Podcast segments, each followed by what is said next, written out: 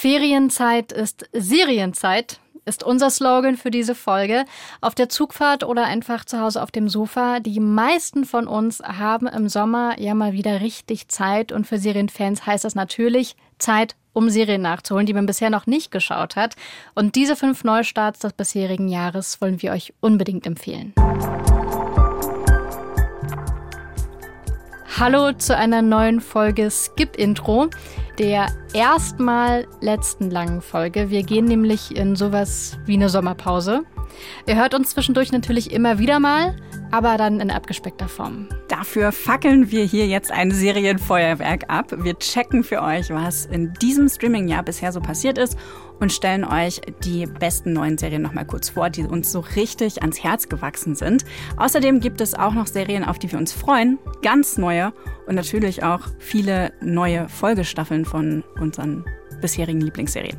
Das ist so eine Mischung aus Rückblick mit Best-of-Feeling, aber wir wollen auch ein bisschen in die Serien Glaskugel schauen was noch so passieren wird.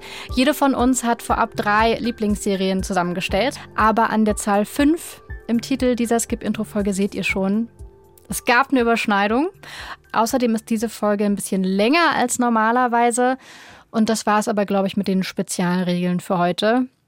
Wir fangen erstmal mit einem persönlichen Highlight an von dir, Vanessa. Jawohl.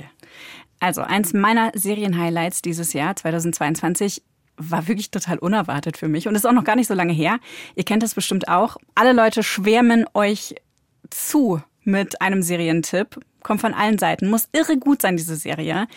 Aber irgendwie landet die dann doch nur auf eurer Watchlist. Und dann verstauben die Serien da oft, also bei mir zumindest, bis ich mal krank bin und dann keine Energie mehr habe, irgendwas Neues zu suchen. Ist das ein Kompliment für die Serie, die du gleich vorstellen wirst? Ich gucke meine Watchlist-Serien eigentlich wirklich nur, wenn ich krank bin. Ich war in den letzten mhm. zwei Jahren nicht so oft krank, aber dann hat mich Corona erwischt. Und das war für mich so ein, eine Möglichkeit, jetzt tatsächlich mal diese eine Serie anzugucken. Pachinko von Apple TV Plus. Diese im März erschienen und ich habe sie mir jetzt erst kürzlich angeguckt. Ey, ich war absolut hingerissen. Wichtige Frage hast du aber noch nicht beantwortet. Worum geht's? Richtig. Pachinko bezeichnet ein japanisches Glücksspiel, so ähnlich wie Flipper, und das wird in der Serie auch zu einer Metapher für das Leben selbst. Wir begegnen in der ersten Folge Kim Sunja, ein junges Mädchen in Korea während der japanischen Besetzung 1915. Ich hatte dir ja einst etwas versprochen. Du warst damals kaum eine Woche alt. Deine Mutter und ich kriegten deinetwegen nachts kein Auge zu. Aus Angst, dass du zu atmen aufhören würdest. Ja, und darum habe ich dir eines geschworen. Solange du weiter atmest, würde ich dafür sorgen, dass du von allen Hässlichkeiten der Welt ferngehalten wirst. Und ich werde diesen Schwur halten. Im Laufe der Folgen wird Sunja älter, sie wird unehelich schwanger, siedelt gezwungenermaßen nach Japan über und lebt dann da im Exil. Sie gründet eine Familie und durchlebt mit ihr tragische und glückliche Momente bis ins hohe Alter im Jahr 1989. Pachinko ist also ein ziemlich klassisches Familienepos mit einer wunderbaren stoischen Protagonistin über Vertreibung, die Suche nach Heimat und das Trauma dieses Verlustes und darüber, wie sich diese Familie im Land ihrer früheren Feinde Jahrzehnte jahrzehntelang mit Stolz gegen die Unterdrückung in Japan behauptet. Pachinko ist bei mir tatsächlich auch auf der Watchlist. Vielleicht auch ein bisschen angestaubt. Ich frage mich schon seitdem ich den Trailer mal gesehen habe, wie das eigentlich mit der Sprache alles funktioniert. Also nach deiner Beschreibung müsste da jetzt Koreanisch drin vorkommen, mhm. aber auch Japanisch. Mhm. Das steht dann aber jeweils ja für Politik und Identität wie ist das gelöst mit diesen verschiedenen Sprachen? Und dann haben wir ja gerade in dem Ausschnitt aus der Serie auch noch Deutsch gehört. Ne? Genau. Also ich habe es tatsächlich in der Synchronfassung geguckt. Zu mehr war ich nicht in der Lage, als ich krank war. Aber es funktioniert trotzdem hervorragend, ähm, weil die das sehr clever gelöst haben. In der Synchronfassung wird der koreanische Anteil deutsch synchronisiert und der Rest wird untertitelt. In der Originalfassung sprechen die Charaktere sowohl japanisch als auch verschiedene koreanische Dialekte. Manchmal auch so einen wilden Mix aus, aus beidem, aus japanisch und koreanisch, was dann in den Untertiteln mit verschiedenen Farben kenntlich gemacht wird. Das finde ich eine gute Idee. Es ist richtig cool und das wird auch direkt am Anfang der Serie, gibt so einen Hinweis, wo gesagt wird, die Serie ist in diesen beiden Sprachen gedreht. Mhm. Ähm, schauen Sie sich das mit Untertiteln an oder eben mit der gedubbten Version, also mit der Synchronfassung. Und konntest du auch immer beim Sehen, wenn du gesehen hast, die Untertitel sind in einer anderen Farbe, dann umschalten? Hast du immer verstanden, was das dann bedeutet? Mhm. Also in der Synchronfassung war es dann so, dass zum Beispiel der Enkel mit seiner Großmutter gesprochen hat. Der Enkel ist jetzt in der dritten Generation in Japan geboren und aufgewachsen. Er spricht Englisch, er spricht Japanisch die ganze Zeit und ab und zu mal rutschen ihm so koreanische Wörter raus im Gespräch mit seiner Oma. Und in den Untertiteln hast du dann quasi gelbe Untertitel für alles, was koreanisch ist. Ich glaube, es war gelb und blau für das Japanische. Und wenn du dann so gemischte Sätze hast, dann ist beispielsweise das Wort Großmutter gelb und alles andere drumherum ist blau. Und da sieht man halt sofort auch die Gewichtung dieser einzelnen Wörter, was das bedeutet für den Sprechenden oder die Sprechende wenn sie diese Begriffe dann in ihrer Heimatsprache sozusagen mhm. oder in der Sprache ihrer Familie sagen. Also das fand ich absolut genial gelöst. Die äh, Serienchefin übrigens ist koreanischstämmige Amerikanerin. Sie ist aber gar nicht so fluent in, in Koreanisch. Deshalb hat sie sich externe BeraterInnen dazu geholt. Ich kenne Pachinko einerseits als Serie, aber ich kenne Pachinko schon länger als Roman, den ich aber auch immer noch nicht gelesen habe. Es ist aber ein The New York Times Bestseller. Und ich habe nochmal rausgesucht, wie der auf Deutsch heißt, in der deutschen Übersetzung, wie der Titel lautet, nämlich Ein einfaches Leben. Mhm. Klingt, finde ich, gleich für weniger mysteriös. Passt der Titel denn? Ja, und der wird auch für die Serie verwendet. Also im Deutschen heißt die Serie Pachinko ein einfaches Leben. Aha. Ich finde auch, dass der sehr passend ist, aber andererseits ist das auch der Grund, wieso ich mir die Serie nicht angeguckt habe, weil es so unspektakulär und langweilig klang. Aber genau darin liegt eigentlich auch die Schönheit und die Wahrhaftigkeit der Geschichte. Also es hat ja was Poetisches, so Einfachheit an sich. Und wie in, das, in der Serie, wie das inszeniert ist, ist einfach, also so, so wunder, wunderschön. Dann kommt noch dazu, Sunja ist einfach eine, eine einfache Frau mit sehr wenig formaler Bildung, die eben 1915 geboren wird und dann ja sich durchs Leben schlägt, die sich aber selbst und auch ihr Leben gar nicht für so wahnsinnig wichtig oder bedeutsam hält und auch wahrscheinlich mit niemandem wirklich drüber spricht. Das merkt man auch in der Serie. Sie redet nicht über ihre Erfahrungen, sondern wir sehen nur ihre Erinnerungen, an die sie viel denkt. Also ihre Familie weiß davon gar nichts. Und am Ende der Serie werden Interviews mit echten, älteren koreanischen Frauen eingeblendet, die eine ähnliche Geschichte durchlebt haben wie Sunja.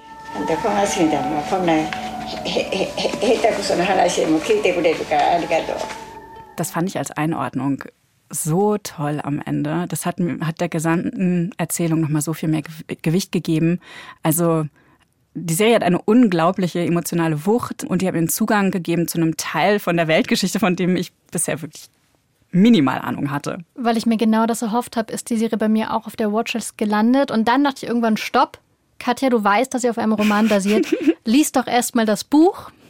Und so kommt es mir wahrscheinlich, dass Serien so lange bei mir einfach nur als Idee auf irgendeinem Zettel, so als, als unter einem Spiegelstrich versauern, als könntest du auch mal anschauen. Weil wenn man natürlich sich vornimmt, immer vor den Roman zu lesen. Ja, und dann hast du neben dem so Bett weit. noch so einen, so einen Stapel mit Büchern. Den gibt es tatsächlich. Die Watchlist und der Stapel mit Büchern. Ja, das Problem kenne ich. Ähm, die Serienmacherin Sue Hugh hat äh, übrigens auch Showrunnerin gemacht bei der ersten Staffel von der großartigen Horrorserie The Terror. Also die ist auch jemand mit einem sehr tollen und feinen Gespür für so emotionale Zwischentöne und wie man das dann wiederum in Wort und Bild übersetzt, dass wir das auch verstehen können. Also ich habe geweint. Ich habe wirklich richtig geweint in meinem Corona-Fieberkopf. Und ich habe gelacht. Also es ist poetisch, es hat was Kathartisches und das habe ich bei keiner anderen Serie dieses Jahr so erlebt wie bei Pachinko. Gehört definitiv zu den besten und schönsten Serien des Jahres. Pachinko, also ein emotionales Familienepos mit Lerneffekt. Katja, kommen wir zu einem Highlight von dir. Es ist auch eine Apple TV Plus Serie. Das stimmt, ist aber reiner Zufall und Ich bin ja ein bisschen schockiert, dass du die nicht auf deiner Top-3-Liste hast. Ich dachte, wir wären uns da einig, Vanessa. Ich dachte, wir werden da synchron in unseren Emotionen. Vor allem, weil auch Adam Scott mitspielt, sogar in der Hauptrolle, den du sehr magst. Ihr könntet den auch kennen, zum Beispiel aus Parks and Recreation. Oder Big Little Lies. Großer Name mittlerweile, sehr markantes Gesicht auch. Ihr würdet ihn erkennen. Eine meiner Lieblingsserien aus diesem Jahr, in der eben auch diese Hauptrolle spielt, heißt Severance, ist ein Science-Fiction-Drama. Es hat mich sehr gut unterhalten, ist aber gar nicht so angenehm zu schauen. Arbeit und Privatleben sinnvoll unter einen Hut bekommen, ist eine Herausforderung, nicht für Hauptfigur Mark. Er hat sich einer Gehirnoperation unterzogen und hat seitdem ein Bewusstsein als arbeitende Person und eins in seiner Freizeit. Wie zwei verschiedene Menschen. Das funktioniert für Mark und seine Kolleginnen, die sich auch für diese Prozedur entschieden haben, ganz wunderbar, bis sein Team Neuzugang erhält. Hallie will sich nicht daran gewöhnen, dass sie, sobald sie im Büro ist, nichts mehr weiß über ihr Privatleben, zum Beispiel welche Hobbys sie hat oder was die Augenfarbe ihrer Mutter ist. Es kommt also, wie es kommen muss. Die Arbeitspersonas von Mark, Hallie und anderen begehren auf. Mein Name ist Mark S. Ich bin Hallie R. Mein Name ist Irving B. Mein Name ist Dylan G. Und ich habe mich aus freiem Willen entschlossen, mich der Prozedur zu unterziehen, die Severance genannt wird. Die Bürowelt von Severance ist eigenartig. Windgeräusche in geschlossenen Räumen, unangenehmes Licht und eine zu tief hängende Decke. Diese skurrile Welt ist großartig inszeniert, bis ins Detail durchdacht. Regisseur Ben Stiller und Autor Dan Erickson haben ganze Arbeit geleistet. Die Serie entlarvt Zumutungen der Arbeitswelt, ist gruselig, bewegend und ästhetisch. Echte Serienkunst. Severance könnt ihr bei Apple TV Plus schauen. Ist eine Sci-Fi-Serie mit Kritik an der Arbeitswelt kombiniert. Ästhetisch fand ich Severance auch unglaublich. Mhm. Also Wahnsinn, wirklich. Kunst trifft genau richtig, finde ich. Serienkunst, wirklich. Hat mich aber leider gar nicht emotional berührt. Zu künstliche Kunst? Ist zu kalt und zu abweisend mhm. gewesen. Und ich meine, natürlich ist das Teil der Serienwelt selbst und auch so ein Symptom von dieser Entfremdung von uns selbst und von unserer Arbeit, was wir da eigentlich tun in so einem Büro. Aber irgendwie fehlten mir einfach die Feels. also das ist eine sehr, sehr zerebrale und intellektuelle Serie. Stimmt, sie ist sehr verkopft. Unfassbar verkopft. Und ich habe mich die ganze Zeit gefragt, was ist denn hier jetzt eigentlich der Plot? Was ist denn die Handlung? Wo ja. will das denn nur hin? Also, weiß ich nicht, hast du mit der Serie auch gerungen oder ist es sofort gezündet? Sie hat bei mir sofort gezündet, aber auf diese verkopfte Art, auf diese Art, wo man hinter all dem, was man sieht, noch was entdecken möchte und sich einfach freut, was da gebaut worden ist. Es gibt zum Beispiel auch so einen Snackautomaten im Pausenraum.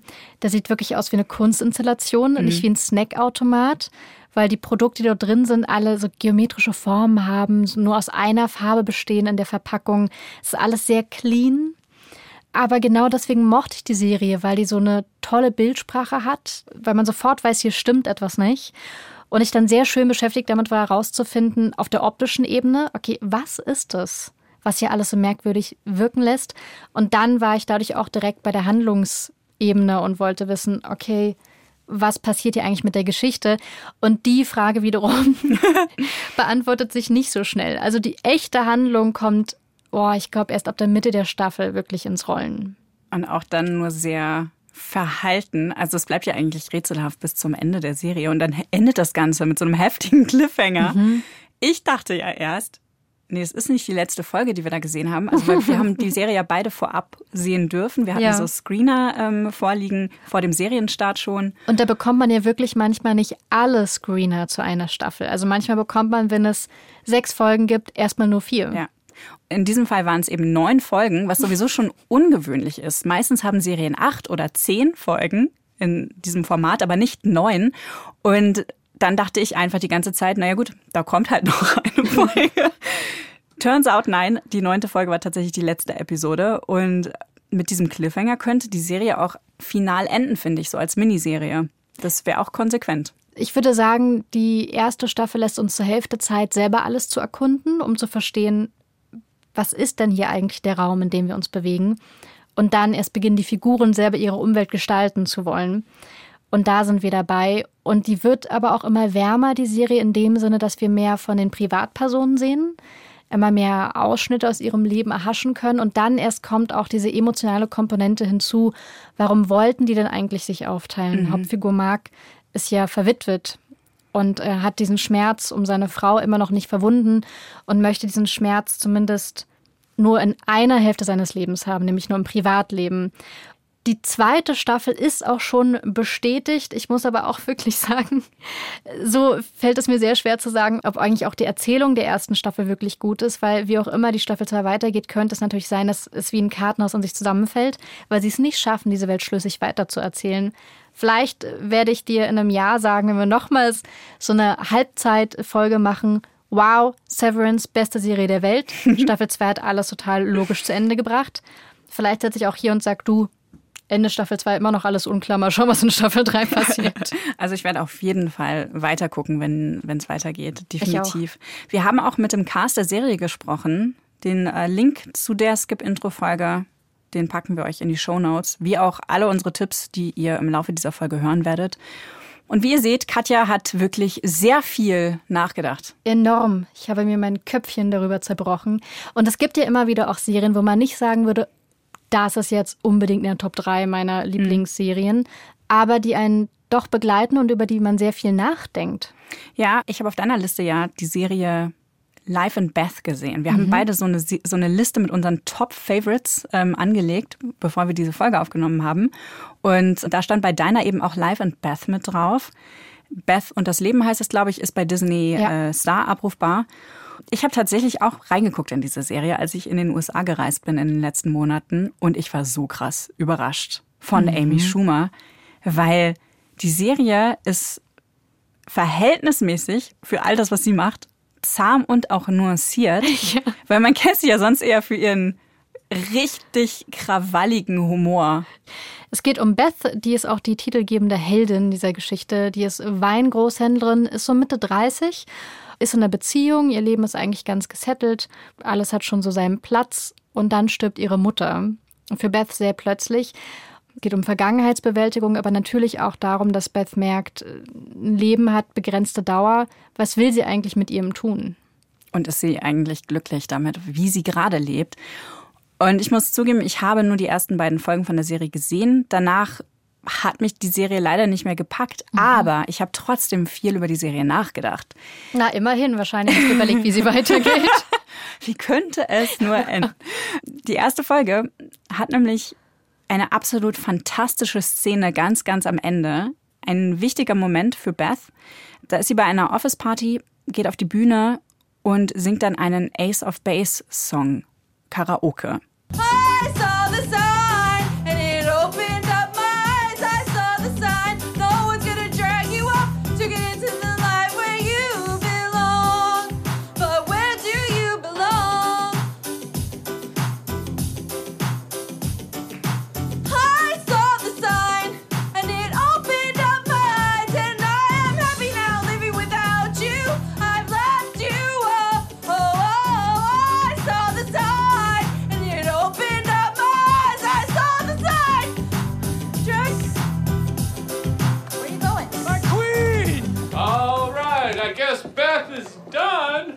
Also es tat schon weh, das jetzt zu hören, aber es tut mir leid, ich musste euch das wirklich jetzt komplett zumuten, weil man am Ende, finde ich, ihre innere Zerrissenheit wirklich aus der Gesangsperformance raushören konnte. Und das sieht man auch. Ja, also ich weiß nicht, ob ihr euch diesen Ace of Base Text mal so richtig auf der Zunge habt zergehen lassen. Tut man ja meistens nicht, gerade bei Songs, die man in der Kindheit, vielleicht oder Jugend schon tausendmal gehört hat. Aber während sie da auch singt, ich habe meine Augen geöffnet und ich habe die Zeichen erkannt und jetzt ist hier etwas anders. Das ist ja eine echte Erkenntnis, die ja. ihr da gerade durch den Kopf geht. Ich war, ich war so geflasht davon. Es ist wirklich ähm, diese Minute, nachdem sie wirklich gerade erfahren hat, dass ihre Mutter tot ist. Sie ist noch in so einem Schockzustand, wird von ihren Freunden auf die Bühne geschickt, soll dann irgend so ein random 90s-Hit singen und fängt dann an, das zu machen, während in ihr langsam irgendwie diese Realisation reift, was passiert ist, was das bedeutet. Und dann kommt dieser Songtext dazu und sie singt den und macht sich wahrscheinlich genauso wie wir vom Bildschirm das erste Mal Gedanken über die Bedeutung dieser Lyrics. Ich war wirklich komplett geplättet von dieser Szene. Das war irre. Eine der besten Serienszenen, die ich dieses Jahr gesehen habe. Und warum hast du die Serie dann nicht weitergeschaut? Weil mich die Geschichte nicht interessiert hat und weil ich es wirklich langweilig fand dann leider. Ich fand es nämlich super. Ich habe weitergeschaut. Auch ab der Mitte der Staffel ungefähr hat die Serie auf einmal eine andere Dynamik, weil die erste Hälfte ist dieser Aufbruch von Beth, was sie alles erkennt, was sie ändert, was sich jetzt sofort ändern muss auch. Das hat eine Dringlichkeit. Und ab der Hälfte schaut sie sich eigentlich erstmal an, was habe ich denn gerade durcheinander gewürfelt und, und schaut dann, wie die Dinge gerade liegen. Und deswegen ist die zweite Hälfte eigentlich viel, viel ruhiger und hat nicht mehr so einen, so einen starken Drang. Ich finde aber trotzdem eine sehr sehenswerte Serie, bei der ich verstehe, warum wir sie nicht beide in der Top 3 haben. Dazu gab es einfach noch viele andere spannende Serien. Ich weiß, dass dein nächstes Highlight eine Serie ist mit dem Titel Under the Banner of Heaven. Ich habe von der noch nie gehört. Ich habe das Gefühl, hier liegt ein Regelverstoß vor. död, död, död. Ja, du hast recht. Es ist ein Regelverstoß. Es tut mir leid. Aber ich musste, ich musste die Regeln dieses Rückblicks ein bisschen benden. Ich war ja die Hälfte des ersten Halbjahres, also drei Monate, war ich in den USA und da starten ja oft Serien weit früher als bei uns. Und das war auch bei Under the Banner of Heaven so.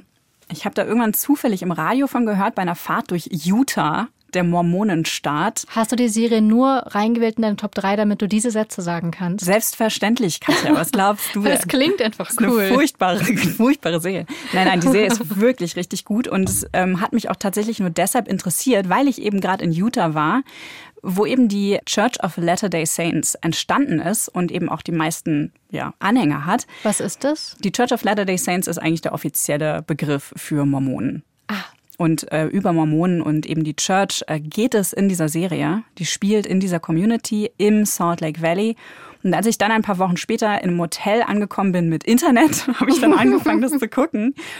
Aber die Serie ist einfach vom Storytelling und von der Dramaturgie her auf einem so hohen, auf einem ich würde sagen, meisterhaften Niveau. Also allein die erste Folge, keine falsche Note. Alles ist wirklich total perfekt daran.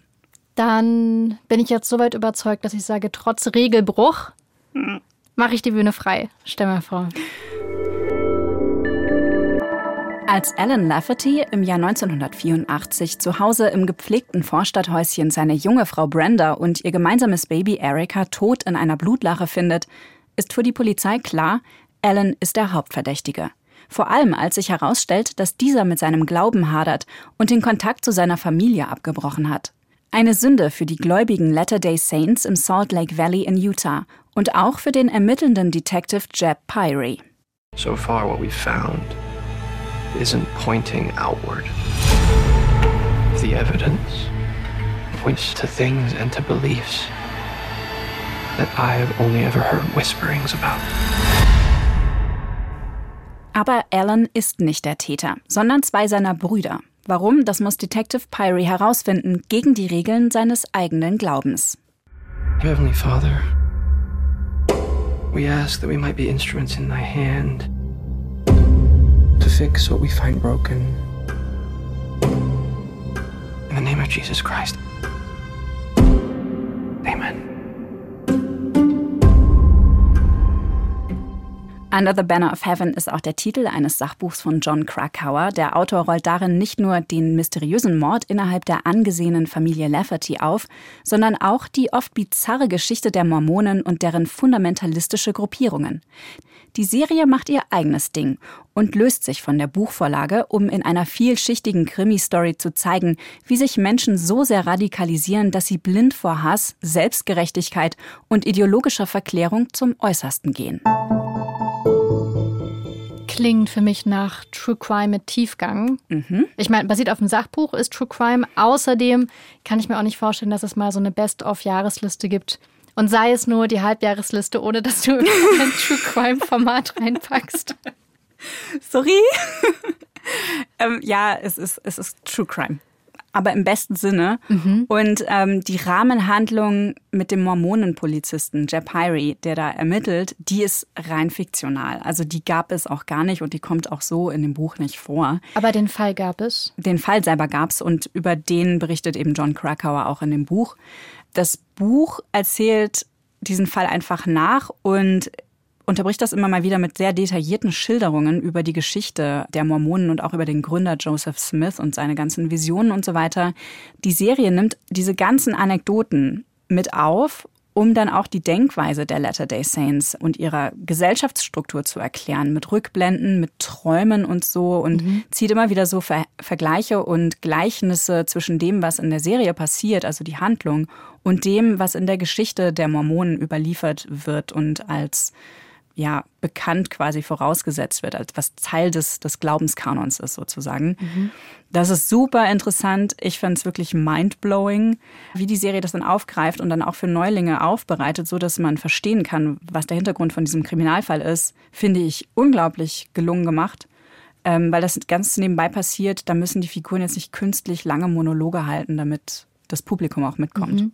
Ich habe vorhin gesagt, ich hätte noch nie von der Serie Under the Banner of Heaven gehört. Das stimmt bis zur Serienvorbereitung, aber dann habe ich es natürlich gegoogelt und weiß deswegen, dass Andrew Garfield die Hauptrolle spielt. Ja, der nimmt ja gerade eine Auszeit von der Schauspielerei, was mhm. ich völlig irre finde, weil er hat wirklich in den letzten zwölf Monaten einige seiner allerbesten Leistungen irgendwie präsentiert. Mhm. In dieser Serie vor allen Dingen ist er wirklich unglaublich gut als, als dieser gläubige Mormone. Da passt dann auch sein jugendliches Gesicht und seine Stimme total gut dazu. Er hat diese Bilderbuchfamilie in der Serie und wie seine Grundfeste von seiner Figur, von Jeb Pyrie, so langsam erschüttert werden von diesem Mordfall, das bringt er einfach so gut rüber. Also irgendwie, ich glaube, ich werde jetzt immer mit Mormonen das Gesicht von Andrew Garfield in Verbindung bringen. Und er hat auch eine Emmy-Nominierung bekommen dafür kürzlich. Ich glaube deswegen, weil er mit diesen Figuren verbunden wird, macht er gerade eine Auszeit, um wieder mehr Andrew Garfield werden zu können. Auch im, im öffentlichen Image. Äh, man weiß übrigens noch nicht, wann die Serie in Deutschland rauskommt. Ich vermute, dass sie dann bei Disney Star auch laufen wird, so mhm. wie Life and Beth. Ähm, der Titel wird lauten Mord im Auftrag Gottes, das weiß man schon. Es ist eine Hulu-Serie, deswegen ist nicht ganz klar, wo die dann läuft. Das heißt, wenn ich die jetzt schon auf meine Watchlist packe, bis ich ohnehin dann mal dazu komme, die anzuschauen, ist die vielleicht auch im deutschen Streamingdienst. Ja. Toll. Das ist doch, das ist doch mal ein schöner Zufall, mit dem ich planen kann. Wir haben vorhin darüber gesprochen, dass du dir über Life and Beth den Kopf zerbrochen hast. Ich habe auch so eine Serie, die es nicht in meine Top 3 geschafft hat, aber an die ich sehr, sehr oft gedacht habe in diesem ersten Serienhalbjahr. Wir haben auch lange darüber gesprochen, eine extra Skip-Intro-Folge, da könnt ihr kurz zurückscrollen. Ähm, ich habe nämlich auch gesprochen mit dem Hauptdarsteller und mit einem der Drehbuchautoren und jetzt sage ich, um welche Serie es geht. Funeral for a Dog ist auch eine Bestseller-Verfilmung, so wie Pachinko. Und zwar basiert diese Serie auf einem Roman von Thomas Pletzinger, heißt auf Deutsch im Original Bestattung eines Hundes. Und es geht um sehr, sehr viel. Äh, ich versuche es mal runterzubrechen. In der Vergangenheit gab es eine Dreiecksbeziehung zwischen zwei Männern und einer Frau. Einer dieser beiden Männer ist verstorben. Wir wissen nicht wie. Übrig geblieben ist also ein Mann und eine Frau von diesem Dreierverbund. Und jetzt in der Gegenwart gibt es einen Journalisten, der diesen einen verbleibenden Mann besucht, weil er ein Bestsellerautor geworden ist. Und auf einmal wird er so mit reingezogen in, in eventuell eine erneute Dreiecksgeschichte und vor allem in dieses Mysterium, wo eigentlich dieser andere Mann abgeblieben ist. Es ist sehr viel. Das habt ihr wahrscheinlich auch gerade schon gemerkt. Aber ich fand's super. Also mich hat es ja nicht so total begeistert. Was wir ich haben, bisher immer noch nicht verstehen kann. wir haben ja viel kritisiert an der Serie während unserer Skip-Intro-Folge dazu. Mhm. Aber du warst unterm Strich, erinnere ich mich jedenfalls, eigentlich sehr angetan sehr. von Funeral for a Dog. Mm, was wir beide gut fanden, war, dass die so überall auf der Welt gedreht wurde, dass das aber auch Teil der Erzählung war und auch ja. eine Relevanz hatte wiederum für die Entwicklung der Figuren. Genau, die waren dort auch überall und es war auch immer mehr als Kulisse, wo da gedreht worden ist. Mhm. Und ich fand auch toll, was für eine Stimmung das hatte. Es war so eine richtig langsam erzählte Serie. Immer wieder nach diesem ganzen Serien Fast Food hatte ich das Gefühl, dies ist Slow Food. Das ist nahrhaft und gesund. Ich fand das wirklich eine tolle Serie. Ich finde, die sieht auch teuer aus. Die sieht super teuer aus. Also das hat mir auch gefallen. Der Look war richtig schön, ja. Die Schauspielenden fand ich alle richtig, richtig gut. Hatte sehr viel Gravitas, die Serie, muss man dazu sagen. Es ist wirklich so eine Serie, die sagt, hallo, ich bin schwerwiegend. Ich bin schwer verdaulich, denk mal über mich nach. Fand ich aber toll und ich finde richtig, richtig schade, dass diese Serie, ganz anders als ich gedacht habe, nicht überall besprochen worden ist, dass die nicht jede Person auf der ganzen weiten Welt gesehen hat. okay, da habe ich ein bisschen übertrieben. Aber ich dachte, das ist doch mal eine Serie jetzt. Funeral for a Dog ist für mich leider schon wieder mal so ein Beispiel dafür, dass es keine Lagerfeuerserie mehr gibt, die alle gesehen haben. Und ich weiß, es wissen mittlerweile alle und sagen alle, dass es Lagerfeuerserien nicht mehr gibt. Aber eigentlich überrascht es mich immer wieder aufs Neue, wenn ich eine Serie sehe, wo ich mir denke, ha, das wäre sie doch. Ist es vielleicht dein komischer Geschmack, Katja? nee, mein Spaß. Problem mit der Serienwelt ist, dass mein komischer Geschmack sich nicht durchsetzt. Nee, also das glaube ich auf jeden Fall nicht. Ähm, aber wir haben es ja wirklich seit dem Ende von Game of Thrones eigentlich, beobachten wir das, dass es diese eine Serie, die alle irgendwie gucken und auf dem Schirm haben, einfach nicht mehr gibt. Mhm. Und es ist immer schlimmer geworden, ich habe das Gefühl, dass es nicht mal mehr bei Stranger Things so richtig funktioniert, weil ich auch gar keinen Bock mehr habe, das mir anzugucken, ehrlich gesagt. Und das wäre für mich so die letzte Serie, auf die sich die Welt einigen kann. Kurzer Abstecher. Ich wollte die ganze Zeit nicht Stranger Things schauen, die neuen Folgen, weil die Serie hat für mich irgendwo einen Knick gemacht. Da habe ich mir gedacht, äh, passt schon, muss mhm. ich nicht. Ich habe jetzt auf Social Media einen kurzen Clip gesehen von Nancy Wheeler. Die ist cool. Die durch die Gegend ballert. Jetzt denke ich mir, hey, Katja Engelhardt, schau dir mal Stranger Things an. Ja, vielleicht gar nicht so schlecht. Vielleicht denken wir dann anders über die Wende im goldenen Streaming-Zeitalter, die sich ja eigentlich gerade an, anbahnt. Also es ist ja wirklich interessant, was gerade passiert bei den Streaming-Diensten. Bisher ja. war es ja so, dass wirklich jedes Jahr noch mehr Serien rausgekommen sind, dass die Auswahl immer größer, noch mehr parallele Serienstarts. Man wusste gar nicht mehr, wo man jetzt noch gucken soll, was man noch gucken soll, ja. wann man das zum Geier alles gucken soll. Auch wir, wozu machen wir? Es gibt ja. Intro-Folge, weil es genug Leute gesehen haben und das alle interessiert. Du kannst ja nicht nur Disney-Serien machen, ne? Weil, ja. weißt du, Marvel hat dann vielleicht genug, ähm, genug Publikum. Aber es ist tatsächlich so, HBO Europe, aber auch Netflix haben in Europa ihre Produktionen, also nicht alle natürlich, aber viele Produktionen gestoppt, bevor die in den Dreh gegangen sind. Ähm, da mhm. passiert gerade was, weil sich in der Streaming-Branche ich glaube, die konsolidiert sich gerade, wie man das so schön sagt, in, in, in, in Business-Sprech sozusagen. Und in Deutsch-Sprech. Das Wachstum geht jetzt nicht mehr so weiter, wie es bisher mhm. fortgegangen ist. Ich glaube, das ist jetzt so ein bisschen so der End- und Wendepunkt. Und wir werden in den nächsten Jahren vermutlich nicht mehr ganz so viele Serien sehen, worüber ich sehr, sehr froh bin. Und vielleicht macht das auch was mit der Qualität der Dinge, die wir am Ende dann sehen werden. Ja, also ich bin wirklich voll Team Lagerfeuergefühl. Es gibt eine Serie, wo ich das dieses Jahr so ein bisschen hatte, auf die kommen wir dann gleich nochmal mhm. zu sprechen. Aber ich wünsche mir das auch sehnlichst, sehnlichst zurück. Magenta TV hat ja auch bekannt gegeben, dass sie keine eigenen Serien mehr mhm, produzieren mhm, genau. wollen in der Zukunft. Es hat aber einen meiner Serienlieblinge nicht ganz so hart erwischt, obwohl er eine Magenta TV-Produktion ist, nämlich Oh Hell da wurde mit der Information, dass Magenta TV nicht mehr selber produzieren wird, noch gesagt, aber die zweite Staffel Oh Hell, die werden wir noch machen. Finde ich sehr toll, ist nämlich wirklich einer meiner Serienfavoriten aus dem letzten Halbjahr. Puh, Gott sei Dank. Gerade noch so. Hier, für Katja Engelhardt ist die Welt noch schön. Helene Sternberg ist 24 Jahre alt und wurstelt sich so durch. Ihrem Vater sagt sie, sie würde Jura studieren. Ihrer Freundin sagt sie, sie hätte ein gemeinnütziges Start-up und einen neuen Freund. Nichts davon stimmt. Wieso Helene das behauptet? Weil es doch schön wäre, wenn. Überhaupt funktioniert sie etwas anders als alle anderen.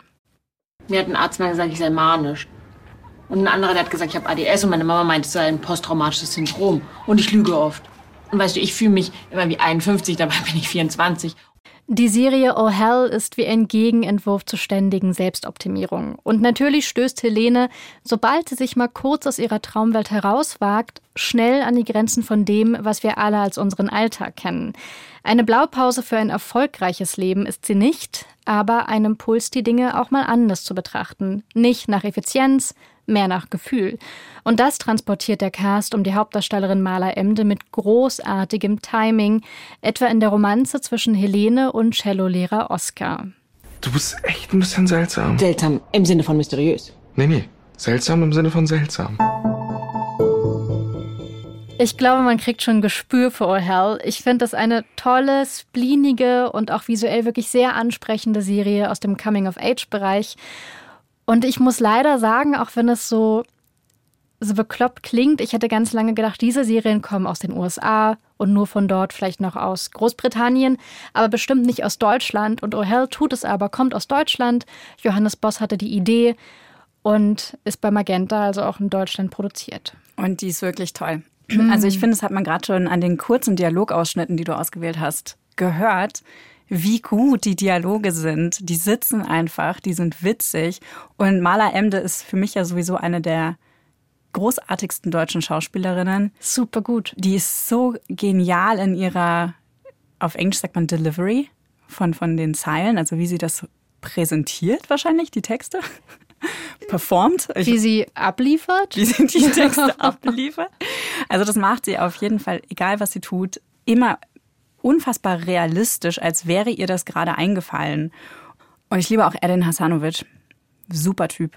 Die beiden haben auch eine ganz tolle Dynamik. Die haben in so einer Interviewrunde auch erzählt, dass sie ganz oft, wenn sie zu zweit gedreht haben, unglaublich viel lachen mussten und sich dann irgendwann nicht mehr in die Augen geschaut haben, sondern zwischen die Augen. Also eher zwischen die Augenbrauen. Einfach nur, damit sie jetzt einfach mal eine Szene lang durchspielen können. War bestimmt anstrengend zu drehen. Man sagt ja immer so Spielfreude. Klingt abgegriffen, würde ich da aber absolut wieder verwenden. Diese Spielfreude auch zwischen den beiden ist so klar. Sieht man. Wir haben ja auch zu Ohel eine lange Folge gemacht. Du hast mit Mala Emde, also der Hauptdarstellerin, gesprochen und auch mit dem Serienmacher Johannes Boss. Ich habe die Serie jetzt leider noch nicht zu Ende sehen können. Solltest du noch tun? Mhm. Apropos angestaubte Watchlist. Ich finde sie wirklich sehr herausragend zwischen den ganzen tausenden Millennial Dramedies, äh, die es in der letzten Zeit so gab. Und einerseits finde ich es ja wirklich so genial, dass Magenta TV so ein Juwel im eigenen Angebot hat und ja. auch selbst produziert hat. Andererseits habe ich mich auch schon ein bisschen gewundert, was hat das bei Magenta überhaupt zu suchen im Programm? Weil, na, nichts gegen Magenta, die haben wirklich eine tolle Auswahl an Serien da drin.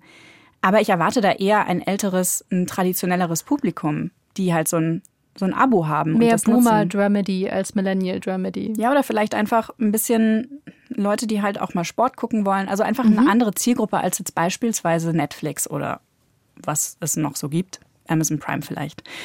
Also da geht dann einfach, finde ich, so eine, so eine tolle Serie wahrscheinlich auch so ein bisschen unter. Das kann sein. Ähm, Gab es überhaupt irgendjemanden, mit dem du drüber reden konntest? Nö. oh Gott. Also, du durftest ja nach den Skip-Intro-Regeln, als wir die Folge aufgezeichnet hatten, nur zwei Folgen schauen.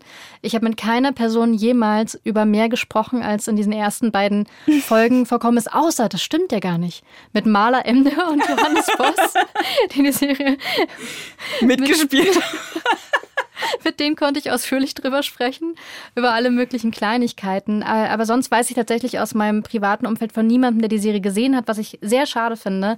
Deswegen auch an der Stelle mal, falls ihr die Serie kennt, falls ihr O'Hell gesehen habt, ganz im Ernst, schreibt mal kurz an skipintro.br.de, ob ich völlig verwirrt bin oder ob das tatsächlich eine der großartigsten Serien ist, äh, die Deutschland hier hervorgebracht hat. Das alles davon meine ich gerade ernst. Mich würde das wirklich interessieren. Bevor die Serie draußen war, hätte ich auch wieder schwören können, wie bei Funeral for a Dog, dass das ein Hit wird, dass man die ganz oft sieht, dass viele Leute darüber reden. Lag vielleicht auch daran, dass ich vor allem online viel Werbung gesehen habe. Im Nachhinein denke ich, vielleicht wurde einfach nur sehr gut getargetet. und die habe ich einfach sehr gut erkannt. Aber immerhin kriegt die Serie jetzt ja trotzdem eine zweite Staffel. Auf die ich mich so freue, weil die Geschichte auch zwischen Oscar und Helene, den beiden Figuren, noch lange nicht zu Ende erzählt ist. Also es gibt auch noch wirklich sehr viel zu entdecken an der Figur Helene. Das finde ich gut. Und es war ja bei anderen deutschen Serien nicht so schnell so klar, dass das es stimmt. weitergehen würde. Ähm, ich denke da jetzt an Para, wir sind King vom letzten Jahr über die Mädchenklicke aus Berlin-Wedding mhm. oder auch an Mapa von Join. Die ist noch länger her. Ähm, ja, da kommt jetzt eine zweite Staffel. Da kommt jetzt eine zweite Staffel, weil eigentlich, Toll. also die wurde von Join und RBB produziert, gemeinsam. Ja. Und dann wurde sie abgesetzt bei Join. Aber jetzt geht's doch weiter. Wo es läuft, weiß ich nicht. Aber der junge, verwitwete Vater der so wahnsinnig gut von Max Mauf gespielt wird. Super. Er wird, äh, seine Geschichte wird weitergehen. Das freut mich extrem. Wenn ihr mal wissen wollt, wie wichtig eine Klobürste für die Kindererziehung ist.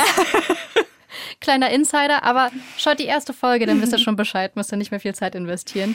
Wir bekommen auch noch von anderen Serien eher Fortsetzungen dieses Jahr noch. Para hast du gerade erwähnt, da kommt, meine ich, die zweite Staffel auch dieses mhm. Jahr. Und da spielt unter anderem jetzt auch Larry mit. Ach noch bekannter als, als Musikerin Larry, jetzt auch als Schauspielerin wahrscheinlich durch die Netflix-Serie King of Stongs. auch bekannt als Larissa Herden. Da habe ich bei ihr auf Instagram immer wieder in Stories gesehen, dass die eine Rolle spielen wird. Da bin ich sehr gespannt drauf. Außerdem, wenn ihr euch erinnert an die Coming-of-Age-Geschichte über indigene Teenager, Reservation Dogs kommt eine neue Staffel. Dairy Girls gibt's schon die dritte Staffel. Ich warte aber noch darauf, dass die bei Netflix aufschlägt. Das mhm. ist auch eine Coming-of-Age-Serie mit sehr eigenem Humor, spielt im Irland der 90er. Und ja, Handmaid's Tale die dystopische Serie gerade überhaupt hat gefühlt immer gerade eine neue Staffel draußen oder eine angekündigt. Und ich weiß, dass für dich noch was dabei ist. Ich weiß, du magst Ted Lasso sehr gerne. Ja. Kommt auch noch eine neue Staffel. Ja, da freue ich mich wirklich drauf. Ich muss echt sagen, ganz viele von meinen Highlights in den ersten sechs Monaten 2022 waren tatsächlich Folgestaffeln. Ich habe so wenig Folgestaffeln geschaut. Mach es. Es Ach. gibt so viele tolle zweite, dritte, fünfte Staffeln.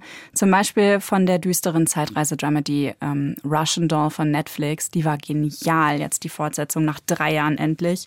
Ähm, genauso wie auch von Undone, von dieser unglaublich kunstvollen mhm. Animationsserie von ähm, Prime Video und dann meine absoluten Feel-Good-Serien neben Ted Lasso. Only Murders in the Building hat jetzt gerade eine neue Staffel bekommen, eine zweite wirklich direkt hinter der ersten, direkt hinten nachgeschoben sozusagen. Wenn man nicht weiß, wie viel Comedy-Element da drin ist, es ist vielleicht das, klingt so merkwürdig, dass du sagst, meine Feel-Good-Serie. Oh, ich liebe diese Serie wirklich so sehr. Wenn, sie, wenn ihr sie noch nicht gesehen habt und ein Disney-Abo habt, schaut euch bitte wenigstens eine Folge an, die ist so charming und ich, mhm. ich liebe sie wirklich sehr. Also wer Ted Lasso mag, wird diese Serie auch lieben. Und What We Do in the Shadows natürlich auch. Also ich hätte wirklich meine gesamte Bestenliste nur mit Folgestaffeln bestücken können, aber das widerspricht unseren Regeln. Wir machen hier nur Neustarts in dieser Als Folge. Als ob du in dieser Folge nicht schon Regeln gebrochen hättest. Exactly. Jede von uns hat für diesen Halbjahresrückblick eine kleine Liste mit ihren Top 3 Serien erstellt. Und es gibt eine Serie, die fanden wir beide sehr bemerkenswert, nämlich die, Achtung, jetzt kommt eine große Komposition, die Horror-Mystery-Coming-of-Age-Survival-Serie, vielleicht ahnt ihr es schon, Yellow Jackets. Komm, die stellen wir jetzt auch zusammen vor.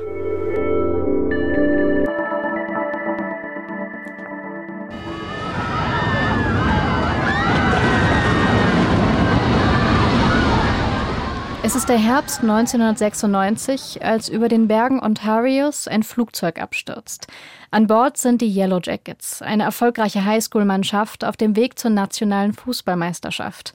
Statt um den Titel müssen die Mädchen nun ums Überleben kämpfen, 19 Monate lang mit allen Mitteln, und das heißt in diesem Fall auch Kannibalismus, mysteriöse Rituale und am schlimmsten bittere Rivalität unter Teenagern, wobei auch ungeahnte Kenntnisse der menschlichen Anatomie in diesem Setting bedrohlich wirken.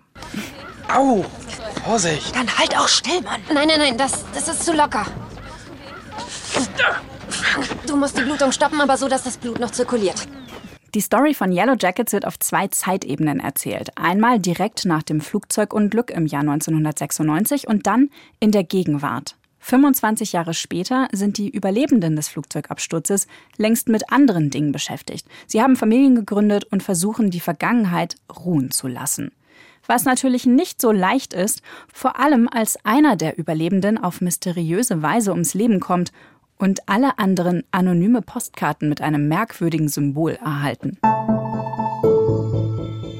Es ist ein ausgeklügelter Genremix, wirklich aus allen möglichen äh, Elementen, was du gerade schon aufgezählt hast. Und es ist im Angebot von Sky. Außerdem wurde die Serie gerade direkt in mehreren Sparten für Emmys nominiert. Wir haben auch schon mal eine lange Folge zu Yellow Jackets gemacht, nämlich über die ganzen Survival-Aspekte. Die Mädchen müssen da in der Wildnis überleben. Und Vanessa hat den Check gemacht. Was davon stimmt eigentlich? Ist das. Oder ist es irgendwie realistisch? was sie können, was sie nicht können. Hört da mal rein, wenn euch die Serie interessiert. Da fällt mir ein, ich glaube, viele von den Serien, die mir sehr ans Herz gewachsen sind, sind auch Serien, die wir besprochen haben in unseren mhm. langen Folgen. Einfach weil man sich so tief damit beschäftigt dann. Und ich durfte Yellow Jackets ja gemäß unserer Skip-Intro-Regeln nicht ganz sehen, als wir die Folge aufgezeichnet hatten. Ich habe damals nur zwei Folgen gesehen und wollte unbedingt weiterschauen. Habe dann äh, für die Aufzeichnung aber eine Pause gemacht und bin tatsächlich danach, nach unserer Aufzeichnung, direkt nach Hause gegangen und habe auch direkt weitergeschaut, weil ich wirklich wissen wollte, wie es weitergeht, weil die so spannend ist. Ich erinnere mich noch sehr genau und ich habe in unserem Textnachrichtenverlauf nachgeschaut. Als du weitergeguckt hast, war deine erste Nachricht. Ja. Sie hat sich gerade in den Pool gestürzt. What the fuck? Wie explizit und krass und simpel und wirkungsvoll schockierend. Ja, ich bin wirklich der Dostoevsky unserer Zeit. Da habe ich mich doch mal schön ausgedrückt. Ähm, Aber es stimmt, ich war begeistert. Ja, da ging es äh, gerade, also auf was du dich beziehst, war eine Szene aus der dritten Folge. Die war einfach unfassbar gut inszeniert, super brutal, aber auch irgendwie so zärtlich der Figur gegenüber, fand ich. Mhm. Ähm, eigentlich wie so eine Zusammenfassung der kompletten Serie. Und dann schriebst du noch, wie kann eine Serie so gut sein? Ich habe mich so darüber gefreut. Weil ich lange davor keine Serie mehr gesehen hatte, die es so geschafft hat, nicht albern zu sein, aber unterhaltsam, irgendwie ganz klar witzig zu sein. Das ist, das ist wirklich, da sind sehr humorvolle Szenen reingeschrieben. Gleichzeitig ist es eine Coming-of-Age-Serie. Wir haben erwachsene Frauen, die genauso cool und wichtig und interessant sein dürfen wie die Teenager-Frauen, die öfter mal in Serien eine sehr prominente Rolle bekommen. Da ist Mystery drin, es gibt mehrere Rätsel.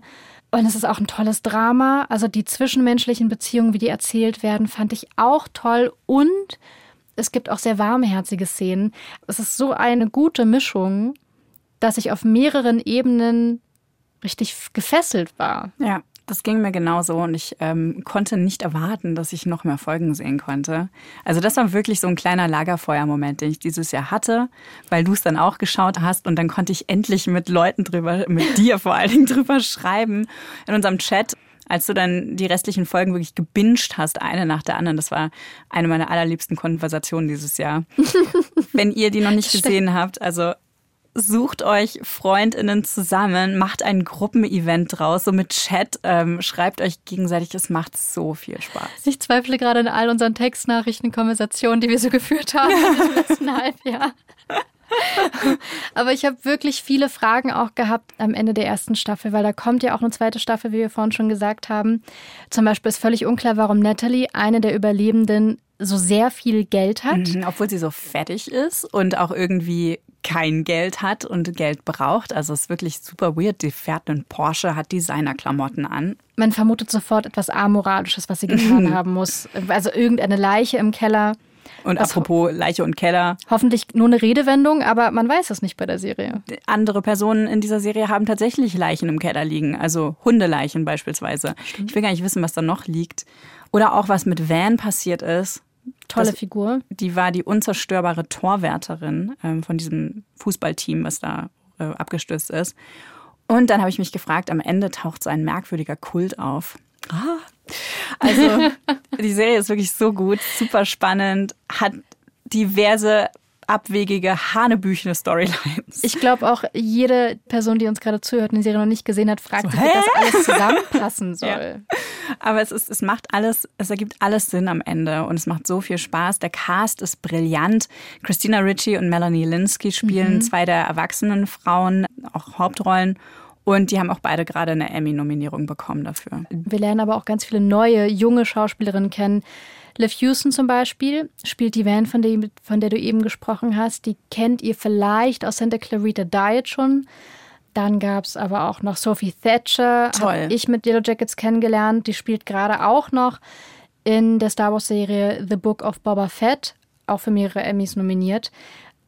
Und das sind richtige Stars, die kennen mittlerweile viele Menschen. Ja. Und ich glaube auch, das wird weitergehen. Also das wird, glaube ich, genauso ein Kulthit werden, wie vielleicht sogar sowas wie Euphoria oder so. Yellow Jackets ist bei mir der meistgehörte Soundtrack dieses des letzten halben Jahres. Ich habe den permanent gehört, weil der wirklich perfekt ist. Und der Soundtrack von Euphoria ist auch, ist auch einfach einer von denen, die ich extrem gefeiert habe dieses Jahr. Ich finde, Yellow Jackets hat auch einen Hauch von Lost. Ich hoffe, so geht's nicht weiter. ich hoffe, hoffe es ich wird auch. nicht so eine Serie, wo jeder, der die im Nachhinein anfängt, äh, noch gewarnt wird. Du, aber ab Staffel 3, ne? Danach bitte nicht weiter.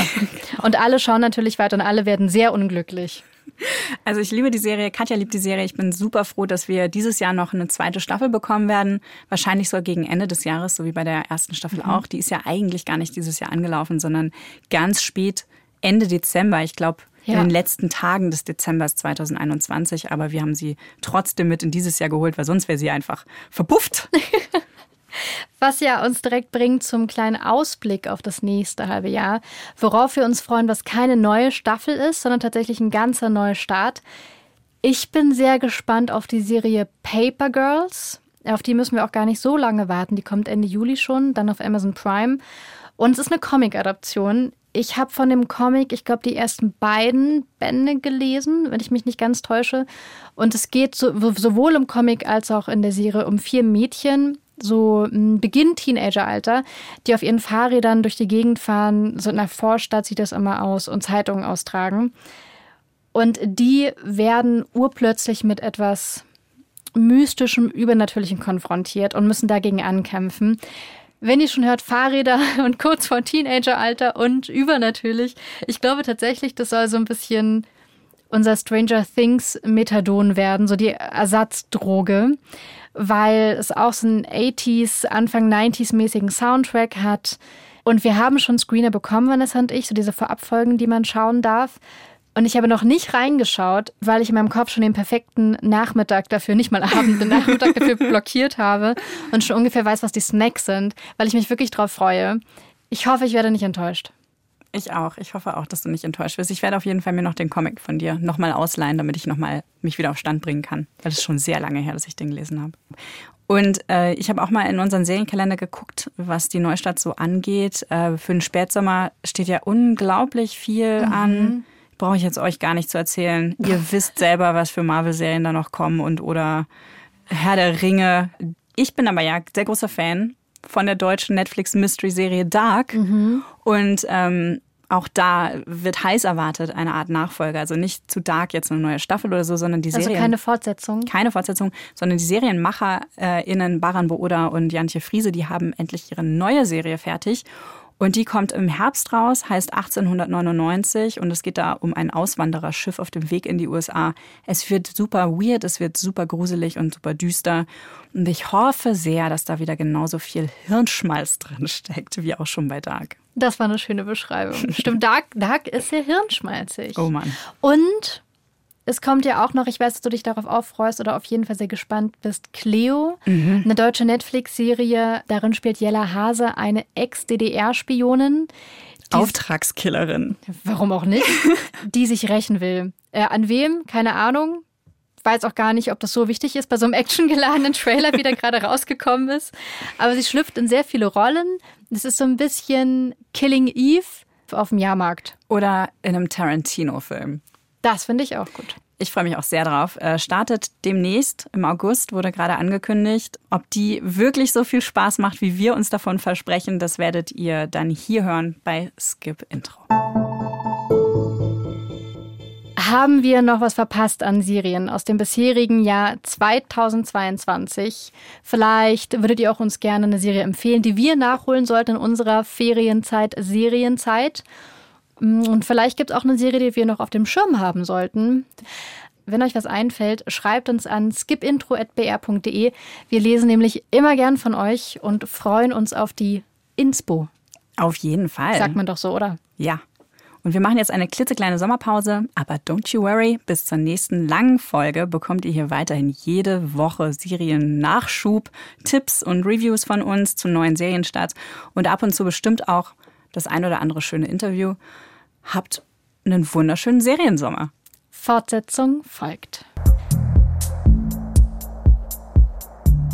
Skip Intro ist eine Produktion vom Bayerischen Rundfunk mit uns, Vanessa Schneider und Katja Engelhardt. Redaktion Martin Zein. Produktion Sigi Konert und Tino Keck. Sounddesign Christoph Brandner und Enno Rangnick.